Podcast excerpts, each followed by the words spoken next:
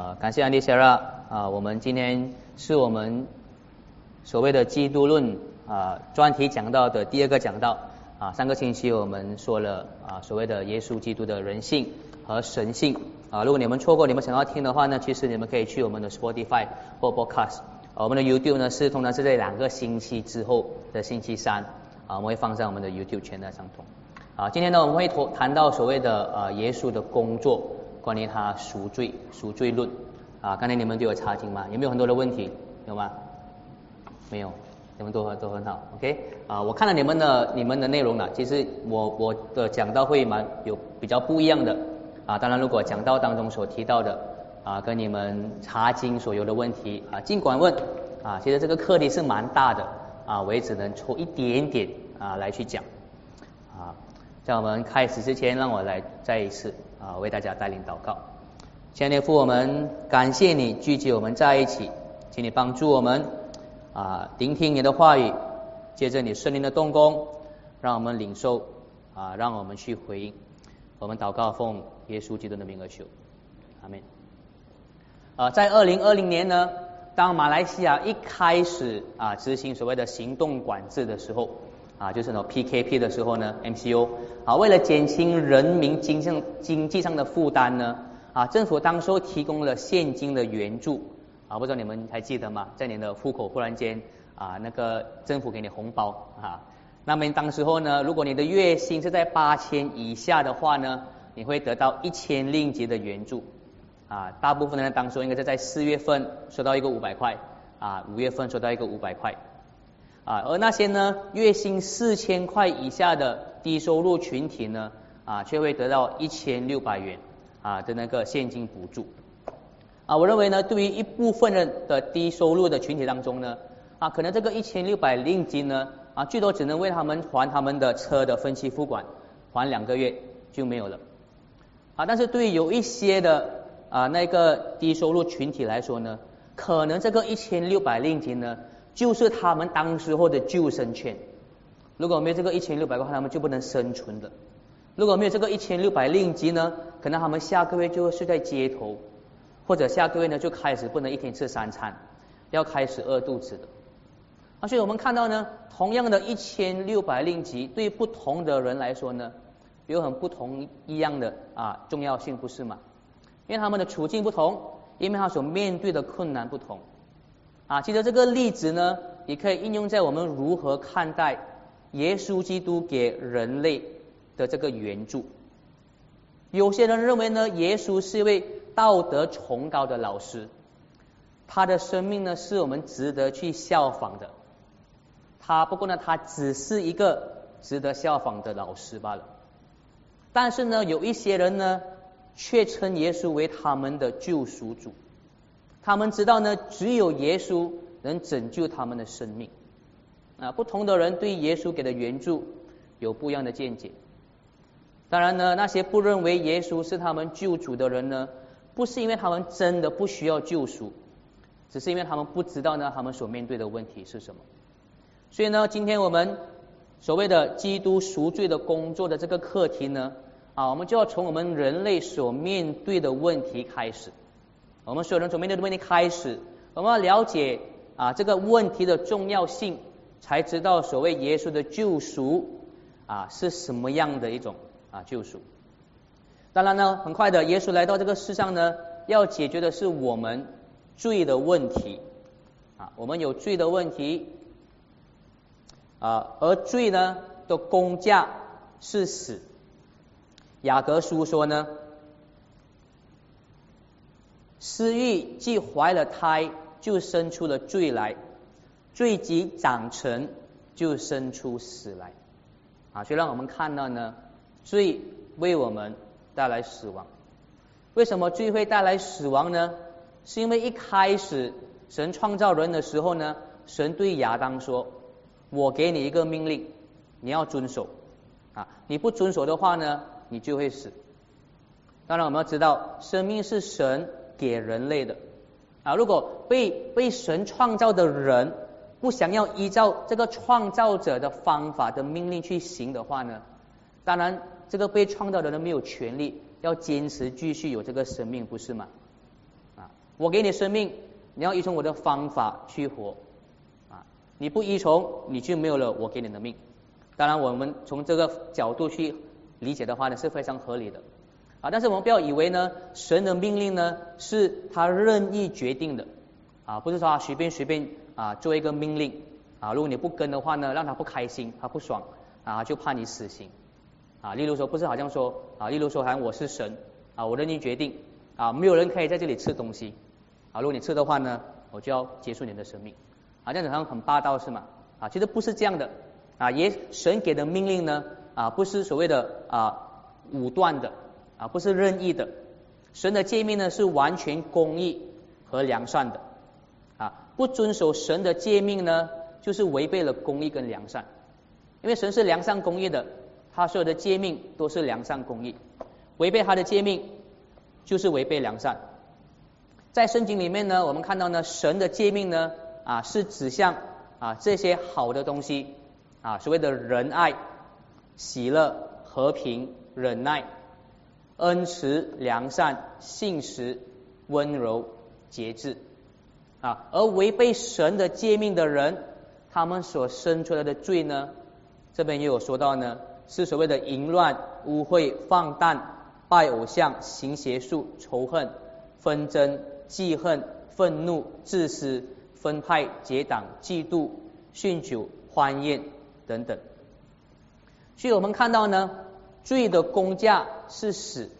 啊，不只是因为神的诫命，不是因为神任意决定的，而是神的这个决定呢是公义的审判，也就是因为死亡的审判呢是我们所面对的问题，所以呢，耶稣道成肉身，他所做的工作呢，就是他为我们承担这个死的审判。啊，罗马书说的很清楚，耶稣被出卖，他被钉上十字架，被钉死呢，是为了我们的过犯。然后彼得前书这边这么说啊，因为基督也曾一次为罪受苦，就是义的代替不义的，为要引领你们到上帝面前。在肉体里他被致死，但在灵里呢，他复活了。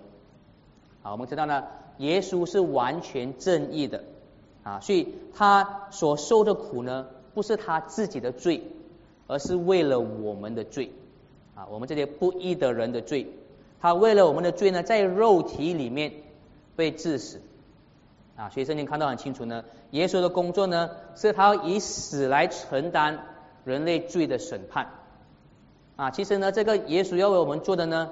早在旧约时期的那个献祭的系统呢，就已经预表了。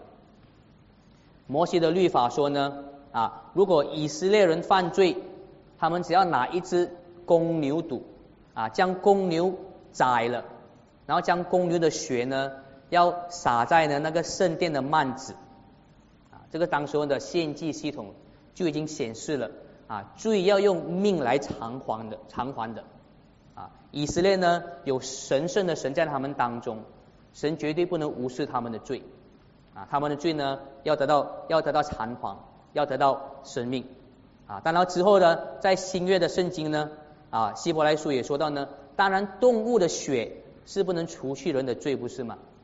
啊，只是一个预表，就当耶稣来到的时候呢，他完全那个预表，他以他完全的人性。像我们之前也说，上个星期说到，也是他完全的神性，他作为那个完全的赎罪祭，才能除去人的罪啊，才能让神接纳人。所以这个是我们看到的啊，耶稣赎罪的功，就是要承担我们死的审判啊。当然，对于耶稣必须做人类的赎罪祭啊，或许有些人会说有这样的一个抗议啊，为什么神就不直接的原谅呢？有人会说。啊，那神是爱吗？神是全能的啊，当然可能神有他的办法，他不需要借着审判也能原谅犯罪的人啊。可能很多的人，尤其是在教会以外的培训他会这么说：为什么一定要惩罚？为什么要审判耶稣让他死？为什么不就直接原谅呢？我觉得很多时候呢，当我们说这样子的话的时候呢，啊，我们是忘记了人类的罪呢是可以是多么非常的邪恶。啊我们要记得，如果我们讲，如果神真的是可以把所有人的罪都一笔勾销的话，那真的是很很大的冤屈，很大的不公义啊！我们想想，在世上发生了，在我们周围发生了多么邪恶的一些事情啊！那些完全没有良心的人，那些连环杀人手、连环强奸犯啊，那些主导大屠杀的暴君。好像希勒、希特勒那样，你再想一下，如果那些受害者是你的家人，你会不会说：“哦，不需要公益，我们原谅他就好，啊，不需要任何人来偿还。”我们当然说呢，不能有这样的不公益。啊，我觉得或许呢，我们世人呢，已经看到了太多的不公益。啊，加上我们这个国家很多很多的很多的案件啊，很多人用钱用势力啊啊就能去逃避被审判。或许我们人已经好像觉得说呢，好像没有希望了，好像真的是没有完全的公义了。很多时候我们就以这样的一个假定来去思考神学啊，我们习惯了没有公义，我们就以为呢真的是没有公义。但是我们知道神告诉我们。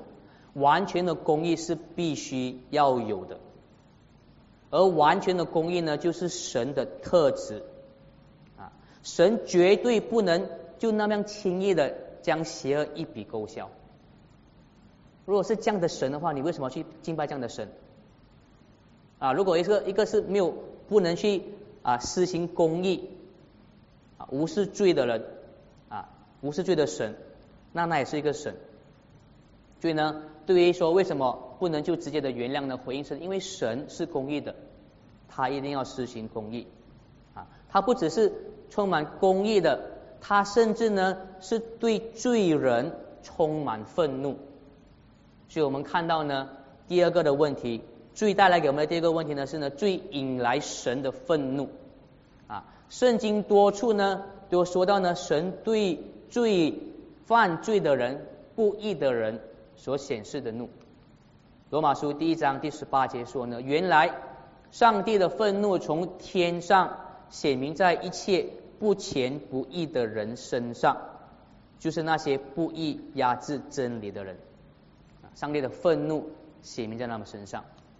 哥罗西书呢，所以你要致死你们在地上的肢体，就如淫乱、污秽、邪情、恶欲和贪图，贪图就是拜偶像啊这些的罪行。因为这些事，上帝的愤怒呢，必临到那些悖逆的人。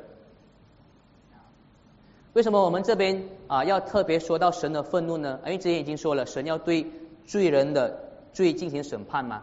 为什么我们特地要说另一个部分、另一个层面啊？说不只是有审判，还有他的愤怒呢？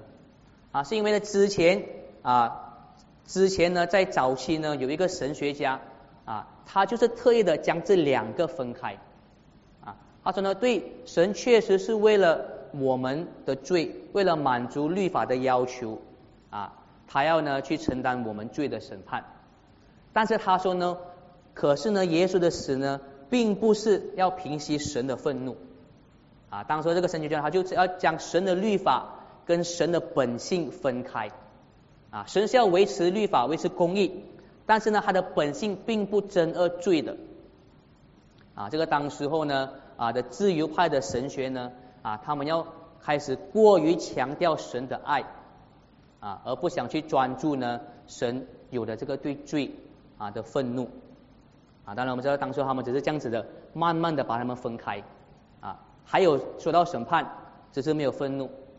我们也能看到呢，这样子的开始呢，就慢慢的滑到现在我们很多的。很多的讲员就直接完全不提到神的审判啊，这是一个一个开始的一个斜坡啊。有一句话呢，可能你们也听过啊，神爱罪人，但是恨罪，对不对？有没有听过？God loves the sinner but hates the sin。你们认为是对还是错？说对的人举手，说说说错的人举手。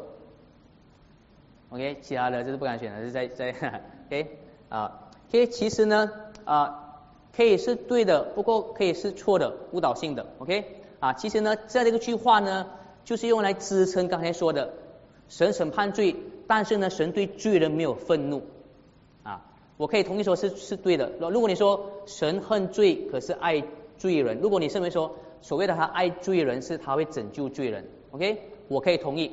OK，他恨罪的话，他会拯救罪人，那个没有错。不过你要很强调的说呢，神会神会恨罪，可是他不恨罪人，他完全对恨对罪人没有恨的，那个就是错的，知道吧？那个就是一个开始错的一个邪博啊！你不能把罪跟罪人分开的，罪在人以外有是什么呢？不是啊，罪是谁犯的呢？罪是一个是一个细菌吗？不是，罪是来自人的，神恨罪，他哪里不恨罪人呢？诗篇说的很清楚。因为你不是喜爱邪恶的上帝，恶人不能与你同在，狂傲的人不能站在你眼前，凡作恶的都是你所憎恶的啊！神憎恶那个犯罪的人，OK 啊，所以呢，我们需要强调这一点啊，因为呢，首先呢，这是圣经所强调的，神是恨罪人的啊。其次呢，我们知道它的含义是什么。很多时候呢，如果我们开始说神本身是不恨罪人的，我们已经开始忽略了罪的严重性。很多时候呢，会变成说呢，哦，只要如果我们看不到罪的后果的话呢，啊啊，很多时候我们会觉得，我们会用这样的开始来说，只要我们看不到罪的具体的副作用的话呢，罪就不严重。就像炒到很红的所谓的啊同性恋的这个这个东西，没有伤害人就是对的。我们开始会以这样的角度看清罪啊。如果我们要知道呢，其实呢，罪最重要是讲的关系啊。他最根本呢，就是他对神是一个很大的一个冒犯。当我们说神不恨罪的时候呢，我们就开开始了去忽略神给我们的标准，我们就开始以我们自己的标准去看什么是对，什么是错。神会对这些罪冒犯的，因为他是。最圣洁、最神圣、公义的标准，所以那些事情是他真恶的。可能我们暂时看不到他的后果跟副作用，不过确实是一个邪恶的事情啊。如果我们渐渐忽略了这样的，就开始去忽略了。我觉得尤其是呢啊，当时候十七、十八世纪所谓的 Enlightenment period，所谓的启蒙运动过后呢啊，他们都很不喜欢啊提到神的愤怒。啊，他的他们的抗议是呢啊，为什么你们的神是那么的生气的啊？神不是爱吗？为什么你们的神这么小气，这么容易生气？很多时候呢，通常呢啊，我们这样的抗议呢，是我们会用我们人我们人自己生气的时候的样式来去理解神的愤怒。我们如果我们质问自己的，很多时候我们生气过，我们都会觉得后悔，对不对？很多时候我们的愤怒呢都是不合理的，很多时候都是我们不法无法控制我们的情绪。啊，当然这个是我很惭愧，我每次就是大大声跟我的孩子、跟我母、跟我的太太说话，都是因为我我觉得很烦，不是因为他们有什么错啊。但是呢，我们不要以为，因为我们的愤怒很多时候是故意的，我们的愤怒是因为我们不能控制我们的情绪，神就是一样的跟我们一样的愤怒啊，不是的，在出埃及记呢啊是这么说，耶和华耶和华他是有怜悯、有恩惠的上帝。他是不轻易发怒的，啊，而且呢，还有丰盛的慈爱和信实，啊，他为千代的人存留慈爱，他是想要赦免罪孽的，他是不轻易发怒的。我们看到呢，神是有耐心的去对待人的罪，他绝对不是说你有罪他就发怒的，很多他说发怒是你的罪已经多到再不能多了，他才要对他进行审判。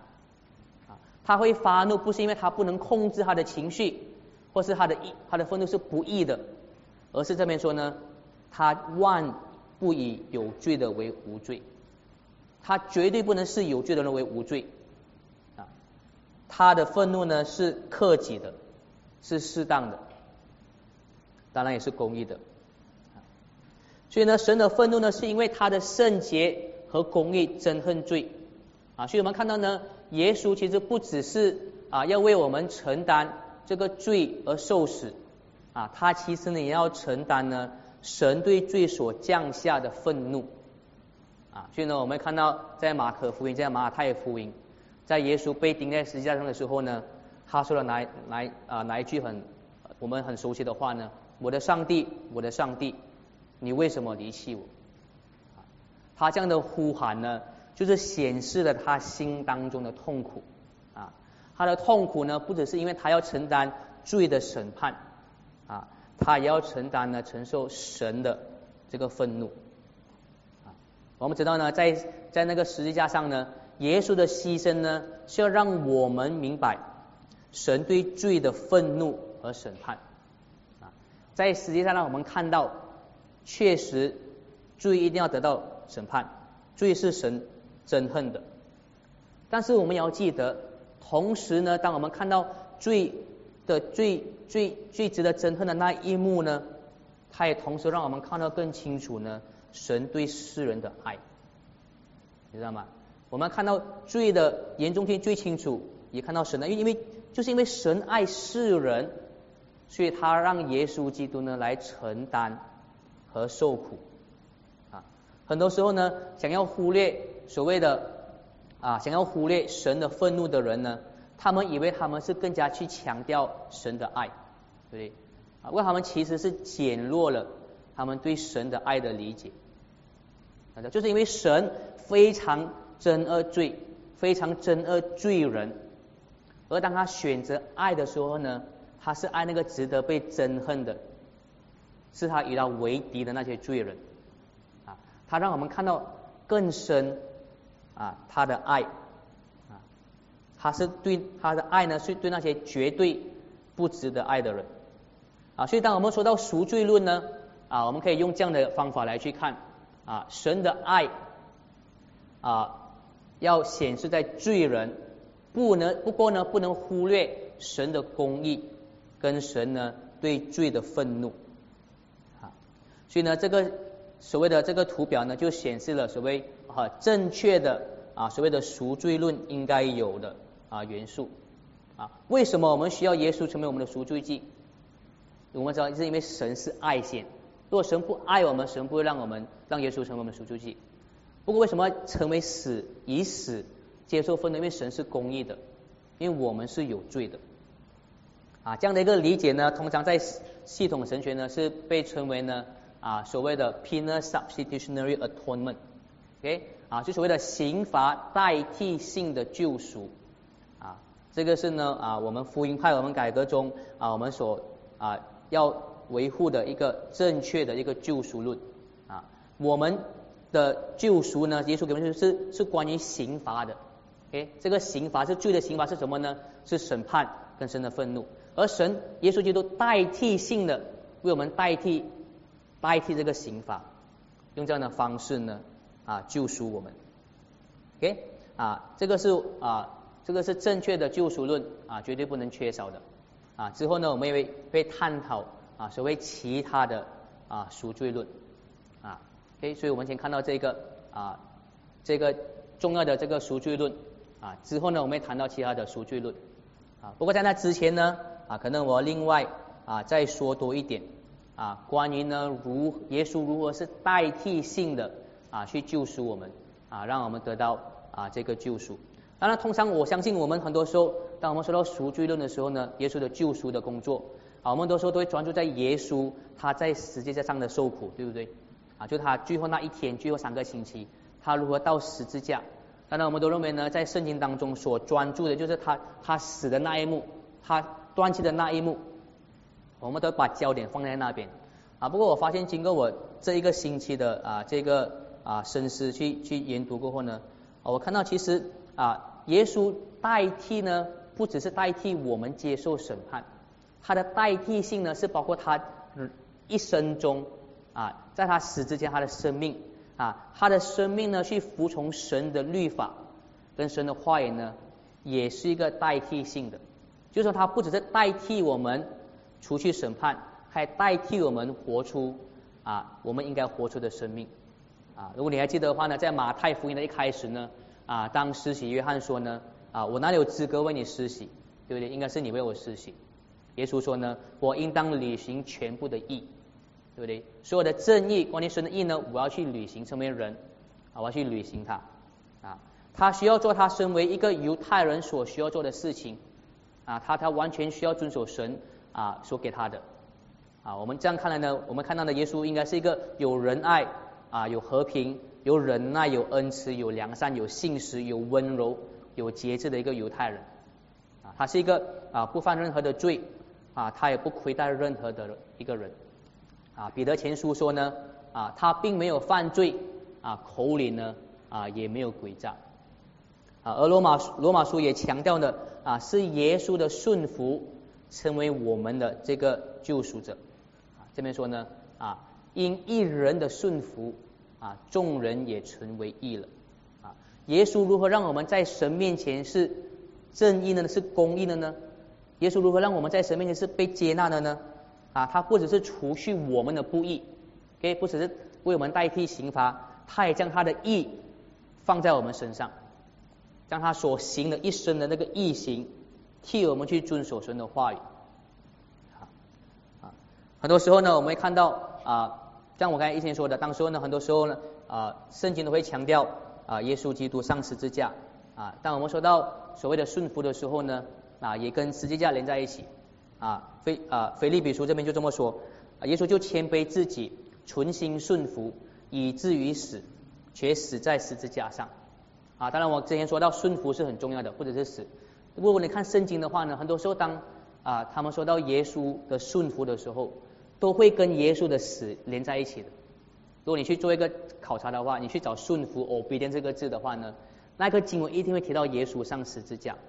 啊，所以很多时候我之前呢会误以为说呢，可能最重要的还是耶稣的死，不是他生平的一生。啊，不过经过我这一次的思考，我觉得为什么？虽然说他的顺服很重要，不过还是把他的顺服连接在他的十字架上呢。因为呢，你要知道呢，耶稣上十字架呢，是他身为人最遵守神的律法的一个表现。律法的总结是什么呢？律法是你要爱神，对不对？尽力尽爱神，跟爱人如己嘛。诶，当耶稣去关怀人的时候，他是爱人如己。啊，当他可怜那些没有东西吃的人，当他可怜那些有病的人，医治他们，他是爱人如己，对不对？OK，所以他是履行了神的话语，他是一个爱他人的一个犹太人。但是他爱其他人最高的表现是什么呢？宁愿为人而死去爱他们，对不对？所以呢，耶稣爱人如己最高的表现，就是甚至愿意到十字架上，为了那个人的好，为了那个人的祝福。愿意死啊，而他遵守神的话语、神的旨意的最高的表现呢，也是在十字架上。就算我牺牲性命，我也要服从神说是好的旨意的事情啊。所以我们看到呢啊，虽然很多时候我们看到好像只是耶稣的死啊是最重要的，不过其实整个生命都很重要。而那个最高的表现啊是在十字架啊。可能说了这么多。可能你不知道为什么我要强调这一些啊？可能你觉得对你不是很重要，没有关系啊，因为对我很重要啊，对我有很大的领悟啊，因为我之前都只是专注在我要如何啊从耶稣的死来去活出我的生命。不过我现在我看到呢，耶稣的生平，他如果是一个慈爱，他一个他如果是一个爱人如己的人，其实也是我要效仿的榜样。当我们去这样思考的时候呢，当我们读到当我们读到我们要效仿基督，我们要越来越像基督。啊，你要 more Christ-like 的意思，就是这个意思。啊，很多时候呢，耶稣的死是我们不能效仿的。啊，你不能以死来帮助人的，对不对？啊，你是以爱人如己来帮助人，指向他们，指向耶稣的那个救赎。OK，好，那我们也说到这个耶稣的生平是我们可以有的榜样，啊，是我们可以效法的。啊，也很好的，刚好到我们下一个的这个啊，刚才我们的题目啊，所谓的其他的。啊，赎罪论啊，我们首先要提到第一个的其他的赎罪论呢，就是所谓的道德影响论啊，moral influence 啊 theory 啊，这个呢啊，这个的理论说呢啊，其实呢，律法不需要有完全的审判，OK 啊，也说呢，神的愤怒愤怒呢不需要被平息，也就是他否定我们之前讲的哎那个刑罚代替性的救赎。啊，这个理论说呢，耶稣的牺牲呢，啊，不是要做代替罪的那个惩罚，他的牺牲呢，只是一个很伟大的一个表样啊，一个一个榜样。他的牺牲呢，表现他的大爱。当他死的时候呢，他的专注呢是还要展现他多么的爱你啊，而当你看到这个爱的时候呢，你就会被感触啊，你就会觉得神爱你，你就会回应神的神的爱啊，你就会啊想要爱回神，不偏离他而转回他。OK，当我们有这样的啊被神的举动所谓的感触的时候呢，当我们转下神转向神，当我们忏悔的时候呢。那个就是我们救赎的根基，因为我们看见就是救赎的根基是我们的忏悔。当我们被神的爱感化，我们忏悔的时候，那个就是我们的救赎的根基。救赎的根基呢，不是耶稣基督代替刑罚的那个牺牲，OK？因为他不需要被牺牲，他是要做一个榜样啊，要感化我们，让我们也爱神啊。所以救赎我们的是我们回应神的那个爱啊。OK？所以呃，其实这样的一个呃。这样的一个救赎论是有问题的啊。不过在那之前我们要说呢，首先啊，所谓的道德影响论呢啊所强调的，其实是我们可以认同的。哎，他们强调说呢，耶稣所显示的爱是我们基督徒最大的动力啊和启发啊，这个是我们可以认同的啊，这个是我们要也要去去做出来的啊。耶稣他本身也有表明的吩咐啊，因为我爱你们，所以你们也要彼此相爱啊。你们还记得吗？在耶稣聚会的晚餐。啊，他为他的门徒洗脚的时候呢，就这么说啊，我服侍你们，我爱你们，你们要彼此相爱。所以这个理论所认同的，我们可以认同。但是我们觉得他不对的是呢，他们所否定的东西啊，他们否定的呢啊是呢，耶稣的牺牲呢不是必须的，耶稣的牺牲不是一定要用来去偿还罪的审判啊，跟神的愤怒啊。其实当他们这么做的时候呢。其实，同样的，他们也是减弱了所谓的他们的爱啊。如果你要想呢，当他们要强调，他们要提倡神的爱，但是如果耶稣的死是没有目的地性的，没有目的性的话呢，啊，这其实就减弱他的爱。如果他的死只是为了表现他很爱你，不过是达成不了什么东西。啊，那何以是爱呢？那其实是是愚蠢的表现。哦，我打个比方说啊，OK。啊，例如沙尼，他啊，我是会师嘛。例如沙尼说，跟会师说，我很爱你，OK，啊，为了证明我很爱你，我愿意为你死，啊，我没有，我我不需要为你死了，不过我要展现我为你，我我爱你，我就冲出去，砰，给车撞死，我很爱你，OK，他们讲的现在嘛，因为他的死是没有目的性的，就是为了展现，你觉得这样子是是是爱吗？就很愚蠢呐，啊，但是换一个情况说，啊。那个会师在走在马路上，可能在化妆，看不到那个伊朗大巴士要撞到他，那个他就要死了。可是沙尼冲出去推他走，为了拯救会师的性命，而沙尼被大巴士撞死了。如果他的死是有目的性的，那么才会展示他的爱，不是吗？啊，所以呢，很多时候呢，那些人他当他们要所谓的否定耶稣的死的那个所谓的客观的那个目的，所谓 objective，他客观的东西是还要。代替我们的审判，他们强调的是所谓的 subjective 主观的感受。可是当你没有客观的那个事实的时候呢，你哪来的感受呢？对不对？你何谓有这样的爱呢？爱是什么呢？很多时候呢，就是讲来给自己爽罢了。哎，马来文叫 shock and delight 啊，哪里有神的爱？就是只是用话语来洗脑啊，用音乐啊，用情绪来说呢，神爱你啊。不过神的爱的根基。客观的事实在哪里啊？所以第一呢啊，道德影响论呢其实是削弱了神的爱，所以他们说要强调神的爱啊。很多时候呢，让神的爱呢只是好像其他伟人的牺牲罢了。可能其他的伟人，像美国的总统，可能更加更加的爱，更大的爱啊，让神的爱好像只是很多父母对他们孩子的爱罢了啊。所以呢，其实他们是减弱了神浩大的爱。啊，第二呢，道德论呢，他们影响的啊啊，他们呢严重的忽略罪的严重性，哎，啊，因为呢他们否认罪呢需要公义的审判，啊，所以他们就忽略了其实罪是很严重的，所以需要审判。所以同样的，很快的这个理论呢也会忽略了我们社会所需要的公益，啊，因为他们不强调罪的问题，也不强调这个公益。啊，第三呢，其实呢，道德这个道德影响论呢，啊，对人类的本性太乐观了，啊，他们认为呢，人只要需要被感动、被启发，就会变得更好。当更多人变得更好的时候呢，这个世界就渐渐变得很完美。啊，这个理论其实太天真了。我们知道呢，这个这个世界是有很多背逆神的人，是完全不想被感化的。啊，你要被感化，这个世界还是很糟糕的。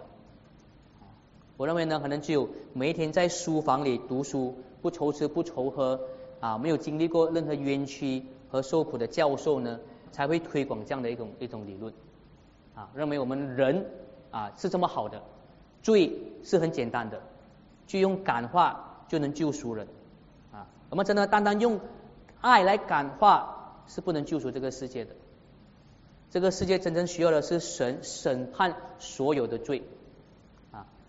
这个世界呢是需要神完完全全的实行他的公义，所以这个就是所谓的道德影响论啊的这个错误啊。第二呢，我们看到的是是啊第二个跟最后一个所谓的得胜的基督的这个救赎论 （Christus Victor） 啊，其实有很多的救赎论啊，我只拿啊两个来说，很多其他的可能对我们现在的思想跟文化啊没有直接的关联啊。这个得胜的基督啊这个救赎论呢。啊，他们强调的呢是耶稣在十字架上呢得到了最后的胜利啊，耶稣成就的胜利呢，分别是呢胜过罪的权势，胜过撒旦的权势啊，跟胜过病痛和死亡啊，相信耶稣基督的人呢不再被罪捆绑啊，他们不是跟随自己的私欲，而是借着圣灵的大能活出今天的生活。啊，靠着基督的人呢，能胜过撒旦的攻击。啊，相信耶稣基督的人呢，也能最终得到一个永生的身体。啊，一个不朽、不会生病的。啊，我觉得这个啊，这个救赎论呢，它所正确的地方是呢，它正确的强调，确实我们罪的问题不是靠我们自己，我们真的是需要神的动工才能被解决。我们需要圣灵完完全全的洗净我们的罪。我们需要圣灵带领我们，我们真的才能做得好啊。同样的，我们需要神的介入，才能去战胜撒旦的权势，才去战胜这个堕落的世界。像我之前讲的，当然感化人啊是不能拯救这个世界的。我们需要神胜过恶势力啊，胜过这个堕落的世界。这个救赎论呢，也正确的强调呢，很多时候呢，我们基督徒的生活呢啊，不只是忍受苦难的生活。不只是忍受悔改，对的。不过不只是忍受悔忍受啊，跟悔改啊，我们的生命呢，也是一个得胜利的生命。